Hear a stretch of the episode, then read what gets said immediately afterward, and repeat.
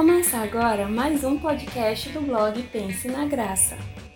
O diferente normalmente é visto como algo estranho, né? A graça nos coloca em pé de igualdade, é quando nenhum de nós merecemos nada, todos nós fomos colocados diante de Deus como filhos. Essa pegada mais de rock, etc. Então teve também a época do restart, né? As calças coloridas, então. Toda uma imagem que é construída e hoje nós vendemos imagem, a nossa imagem por meio das redes sociais, então uma das piores coisas que a gente pode cometer, nós podemos cometer, é o julgamento.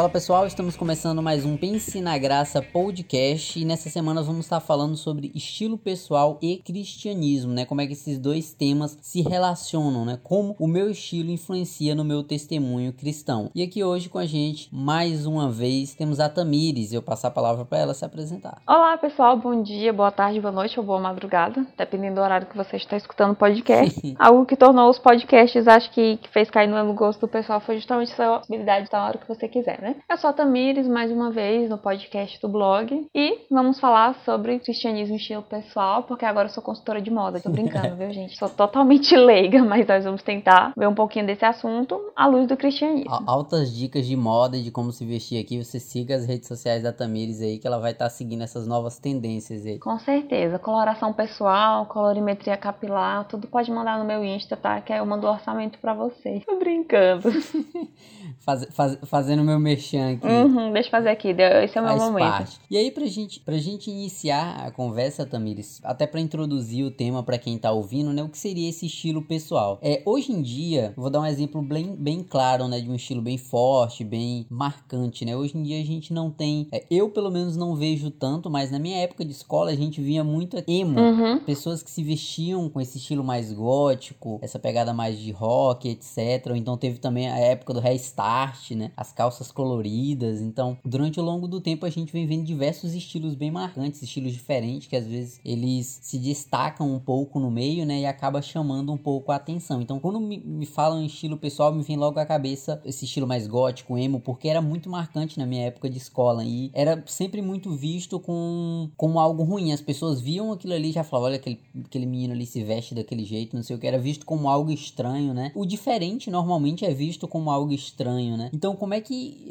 essa relação do meu estilo, da forma como eu me visto, da forma como eu me porto, é, um estilo comportamental, um estilo de se vestir, a música que eu escuto, o, o quanto isso influencia no meu testemunho enquanto cristão, né? No, no quão envolvido, é, no quão legítimo é o meu testemunho cristão, se isso tem a ver com o meu estilo. A gente vê isso bem claro, por exemplo, com tatuagem. As pessoas normalmente não, cristão não faz tatuagem, isso aí é, é, é pecado. Algumas igrejas abordam dessa forma, outras não. O quanto que tu acha que o meu estilo pessoal, a forma como eu me visto, ela influencia no meu testemunho cristão? É, quando a gente fala em estilo pessoal, eu sempre vou ter muito a opinar do jeito do outro. Ter muita opinião sobre o que o outro faz, principalmente talvez dentro da igreja que existem várias regras, né, doutrinas, vamos dizer assim, eu prefiro dizer doutrina. Quando se fala nisso, eu vou sempre falar muito sobre o que o outro faz e o que eu acho que tá certo e o que tá errado. E a gente acaba correndo risco, cair no erro, né? A medida que eu usar para julgar o outro, para avaliar o outro, a mesma medida vai ser usada para mim. É isso que nós temos que colocar, né? O que, que eu vejo no outro que eu não vejo em mim. E quando nós falamos, toda uma imagem que é construída, e hoje nós vendemos imagem, a nossa imagem por meio das redes sociais, então as pessoas curtem, comentam a partir da imagem que nós construímos, e é aquilo tudo que nós usamos. Nosso estilo pessoal é isso, ele vai acabar transparecendo nas nossas roupas, no nosso cabelo,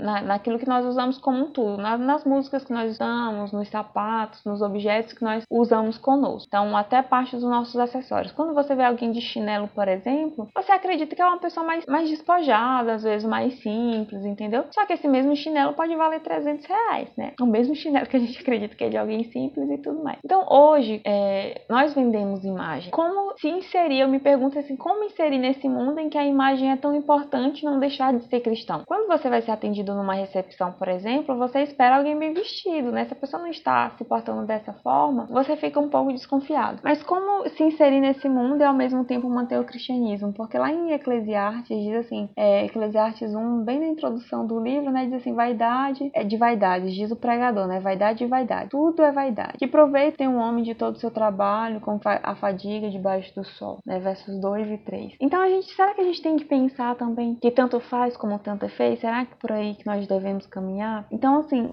aquilo que eu visto, o grupo que eu estou inserido, ele vai transmitir uma mensagem, querendo ou não. Então, eu tenho que pensar se essa mensagem casa com a doutrina ou com a mensagem que eu quero pregar. Essa é a pergunta principal que eu acho que a gente tem que fazer todas as vezes que nós vamos escolher algo para nós. Então seria, seria meio que uma ponderação, tanto do meu gosto, do quanto eu, é, eu me sinto representado por aquilo, por aquele grupo, e em, em contrapartida também de que mensagem aquilo passa para as demais pessoas. Então não seria simplesmente falar, não, eu gosto disso aqui, eu vou utilizar e pronto e acabou. Mas tanto o meu gosto como o que aquilo representa socialmente falando, seria isso? Sim, porque se você for pensar, por exemplo, e isso é uma coisa que a igreja impõe, não é. Quando você vai para uma festa de casamento, por exemplo, existe lá, né, o dress code, seria o código de vestimenta, que assim em inglês pronuncia, né? Eu sou bem nativa, sou bem brasileira mesmo, eu só falo no modo aportuguesado. Mas o código de vestimenta, você, vamos supor, né, social ou esporte chique, você começa a pesquisar na internet e você começa a ver coisas que se adaptam ao seu estilo. Então, isso vale para as outras áreas da vida também. E não é a religião que impõe, existe uma cobrança social também. E existem formas de você casar o seu estilo dentro daquilo que é pedido socialmente. E isso não parte, que não é uma cobrança apenas da igreja. Então, mas assim, é, eu não sei se isso vai ser abordado lá na frente, mas eu posso deixar essa pauta lá final e a gente passa para a próxima pergunta. Perfeito, perfeito. Não compreendi sim o ponto, né? Que dando, dando continuidade, né?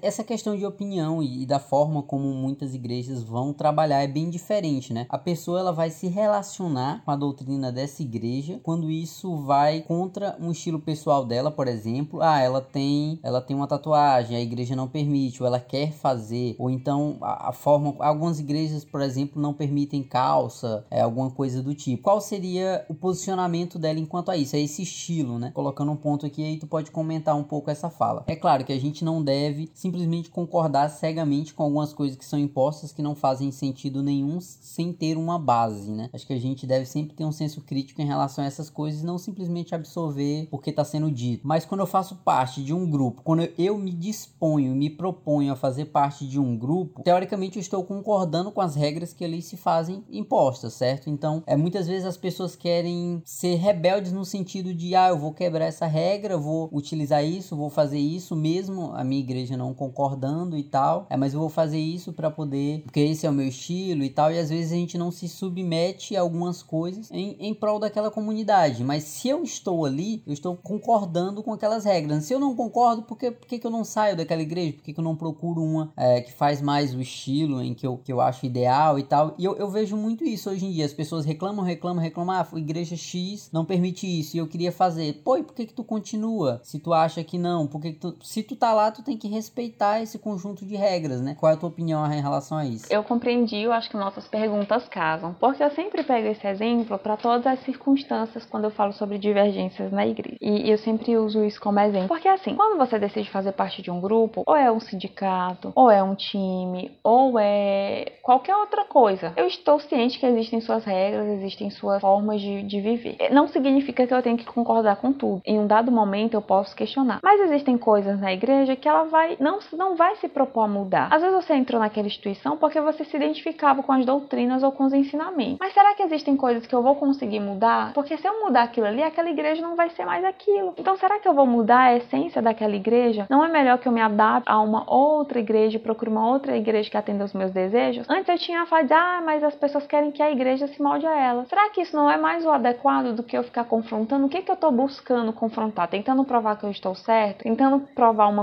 uma discussão no grupo? São coisas que você não vai mudar. É como você, por exemplo, e aí eu vou dar esse exemplo. É como se eu fosse, a gente acabou de assistir um jogo, né? Próximo jogo é no Morumbi. Se eu vou no Morumbi e você é flamenguista, você sabe que você tem que ficar do lado da torcida do Flamengo, né? Existe ao da torcida Sim. São Paulino, existe o lado da torcida flamenguista. É como você ir ao Morumbi. Claro que o nosso lado é melhor. Não, discordo plenamente, claro, mas é como você ir ao Morumbi e querer ficar do lado do time do São Paulo com uma camisa do Flamengo, né? Lógico que eu não concordo com a confusão que isso dá. Mas você sabe que tem uma regra e que essa regra ela vai ser difícil de ser mudada porque a estrutura dos times geralmente são essas, né? Então é como você querer mudar a essência de um, de uma, de um clube, de um sindicato, de uma igreja e é da mesma forma. É como se de repente vamos trazer isso para uma, uma doutrina mais simples, né? Que as pessoas não acham que. É como se de repente a igreja adventista do sétimo dia, eu sempre vou falar da denominação que eu faço parte para ninguém se sentir ofendido, né? É como se em um dado momento eu achasse que a guarda do sábado é errada e eu tentasse mudar a igreja adventista do sétimo dia. Mas esse é o diferencial dela, não é isso isso que ela traz no nome. Então, no dia que eu não me identificar mais com essa doutrina em específico, com esse ensinamento, eu acredito que eu deva mudar para uma denominação que atenda aquilo que eu acho que é adequado. Então, o estilo pessoal ele vai nesse sentido. É, o que que eu quero mudar? O que que eu quero?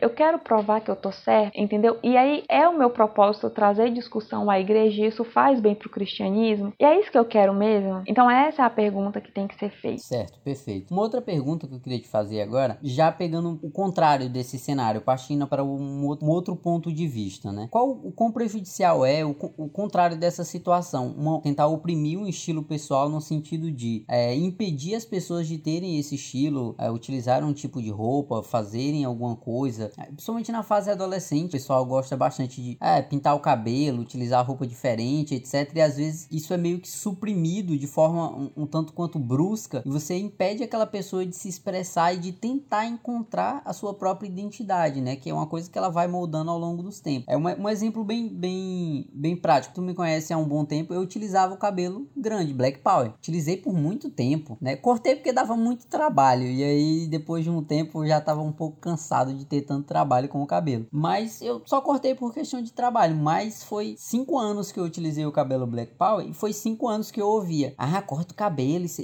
Até dentro da igreja, corta o cabelo. Isso aí não é, não é coisa de cristão. Então barba, etc. E frequentemente isso. É coisas que a gente vê que não influencia em nada no caráter cristão, mas isso ainda acontece. Então, o quão prejudicial também é esse outro extremo, na tua opinião? Eu, assim, eu vou sempre dizer que o equilíbrio ele é difícil de ser encontrado, porque o que eu acredito que seja o equilíbrio pode não ser o equilíbrio no ponto de vista do outro. Como cristão, eu acredito que uma das piores coisas que a gente pode cometer, nós podemos cometer, é o julgamento. Quando eu julgo o meu irmão, isso não aproxima, isso afasta. Tá? Quando uma pessoa muda de, de visual constantemente, pode fazer parte das características dela, né? Mas eu tenho que ver se aquilo é uma necessidade de encontrar algo que ela ainda não conseguiu encontrar. Sua própria identidade, uma questão de autoestima, algo do tipo. Então, assim, é prejudicial no sentido de que eu me coloco no lugar de julgar o outro e às vezes eu não me afasto. E pode ser uma fase, sabe? E aí eu, eu julgo a pessoa, todas as suas características como cristãs, por uma fase. O que as pessoas geralmente perguntam se uma coisa é pecado ou não, eu sempre pergunto dentro da religião dela. Se sua religião considera é, inadequado e você faz parte dela, o que te mantém ainda se você não concorda com esse princípio? E o, o Nelson Júnior, eu gosto muito dessa fala dele, né? Eu acredito que ele fala, acredita não, eu sei que é baseado na Bíblia, mas ele sempre coloca isso nos vídeos dele. Se a sua consciência te condena sobre algo, é melhor você não fazer, né? A igreja não é clara sobre X coisa, então eu faço ou não faço? Se a sua igreja te condena, de certa forma, você não deveria fazer. Se a igreja não condena, não deixa claro, mas você se sente mal se você fizer, é melhor você não fazer. Deus de forma alguma quer a obediência por imposição, né? Ele quer o livre-arbítrio sendo exercido naquele momento. Então, em suma, eu acredito que é isso. Acho que todos nós estamos moldando e descobrindo as nossas identidades. Só que quando nós ficamos mais velhos, acredito que nós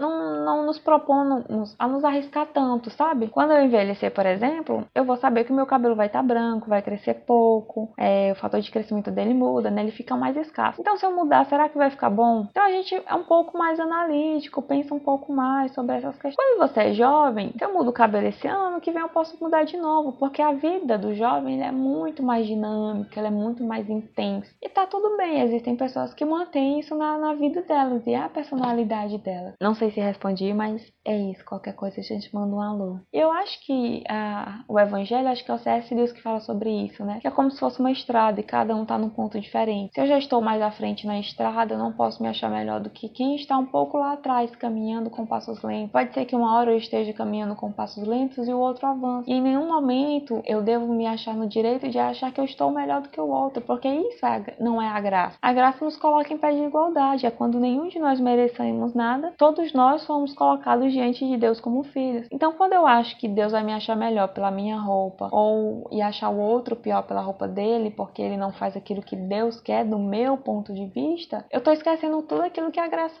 é. A graça é colocar todos nós em pé de igualdade, porque todos nós, todas as nossas vestes, aquilo que nós temos, é, é são trapos sujos diante de Deus, né? Nada se compara àquilo que Deus é. Então é isso que nós temos que pensar. Perfeito, perfeito. É, acho, acho, que essa tua fala em relação à graça resume bem a, a mensagem que a gente teria que passar. Se, se tem algo que poderia ser resumido no podcast de hoje referente a essa questão de estilo, eu acho que seria essa tua fala sobre a graça, né? Muito bem colocado e muito bem sintetizado, de que independente do que a gente faça, da forma como a gente age, não vai tornar é, eu melhor do que o outro porque eu me visto de uma forma diferente ou com uma forma que é mais bem aceita socialmente, né? Quando nós lemos Eclesiastes, e aí eu fico pensando, o que é vaidade? Quando Eclesiastes não fala o que é vaidade, ele fala que tudo é vaidade. Eu acho que quando nós falamos em estilo pessoal, a gente, eu acho que nós temos a tendência de colocar muito as mulheres, né? Como mulheres vaidosas. Mas quando você olha para sua esposa, ela tá arrumada, você não acha interessante? Então por que que a gente julga tanto, né, as mulheres quando elas se arrumam? Será que não é um reflexo da sociedade? Será que não é uma cobrança que nós fazemos para as mulheres? Porque eu me pergunto isso, por que eu preciso estar tá arrumada até a unha, gente? Olha para a unha do homem não tem nada e a minha unha tem que estar tá arrumada por quê? Eu acho bonito, né? Eu gosto muito de cor, é uma coisa muito forte em mim. Eu acho que assim é uma das coisas que eu vou amar na nova terra. Eu sou obcecada por coisas coloridas. É, mas a gente cobra que as mulheres estejam arrumadas com a unha arrumada. Se você chega numa recepção e tem uma moça com unha assim vistosa, bonita, você vê que aquilo destaca, né? Mas às vezes é uma cobrança nossa que nós fazemos das mulheres, que elas estejam com tudo em cima, literalmente, né? Então nós temos que nos perguntar se nós não nos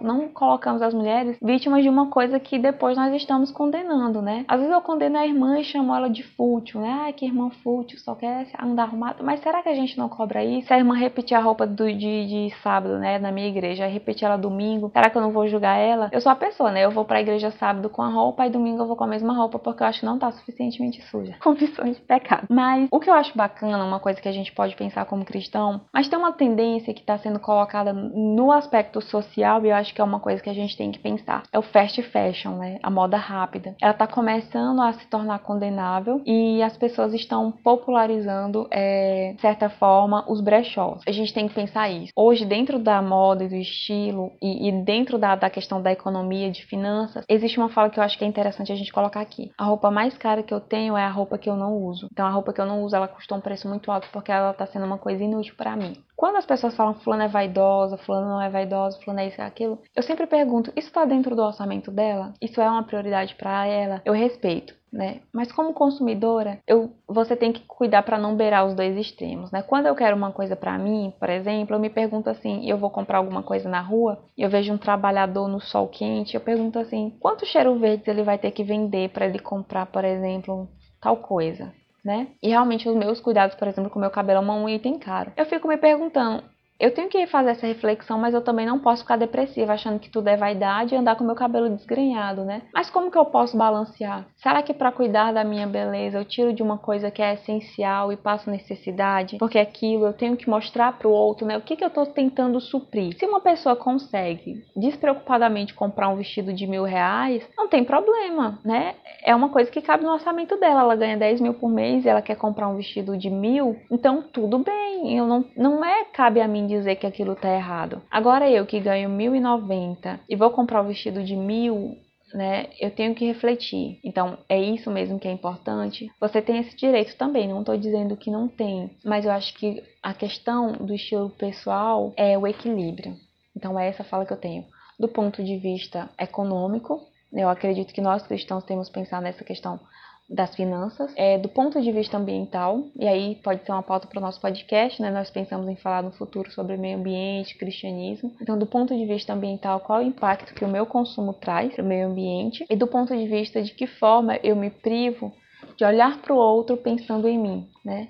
Pensando naquilo que é supérfluo, que faz se desgastar com o tempo. Então, acho que são três coisas também que nós cristãos temos que pensar quando nós pensamos em estilo pessoal. Eu acho que quando cabe no seu bolso, quando está de acordo com aquilo que você acredita que é correto, está dentro das doutrinas que você acredita que fazem, que são adequadas, eu sou muito assim, isso é uma escolha sua. Agora, quando isso está tentando suprir alguma coisa que te falta, ou está tentando maquiar algo, acho que existem coisas que a gente precisa trabalhar nesse meio consumismo, sabe? Porque o consumismo ele é um problema. A gente abre aí alguns ganchos para episódios futuros, né, na tua fala, tanto em relação a essa questão da mulher que tu falou, provavelmente a gente vai ter um episódio aí falando sobre patriarcado e a igreja, né? Então tu já deixou um ganchinho aí de um, um pequeno um pequeno spoiler, né? E em relação a essa questão do meio ambiente também que já tá aí no nosso roteiro e em episódios futuros, então já fica um segundo spoiler aí para episódios futuros para o pessoal, hein? Eu acho que eu fecharia por aqui, eu acho que ficou claro, deu para todo mundo entender. Qualquer dúvida, como sempre, estamos aqui disponíveis. Pode comentar aí nas nossas redes sociais. Os avisos, é, agora temos avisos da semana. Agora a gente ficou mais organizadinho. Agora a gente tem programação. Teremos logo logo um podcast sobre política, provavelmente antes das eleições. E também agora temos grupo no Telegram. Então a gente vai estar tá, colocando o link na descrição para você estar tá participando. A gente manda sempre algumas cats sobre alguns temas lá e tal. Então se você quiser ter uma interação, entre aí no grupo do Telegram e você será muito bem-vindo. Então, pessoal, até o próximo podcast. Comentem, deem sugestões do nosso grupo no Telegram, tá bom? E é muito bom quando nós temos feedback. Algumas pessoas têm participado e isso é, é ótimo, tá?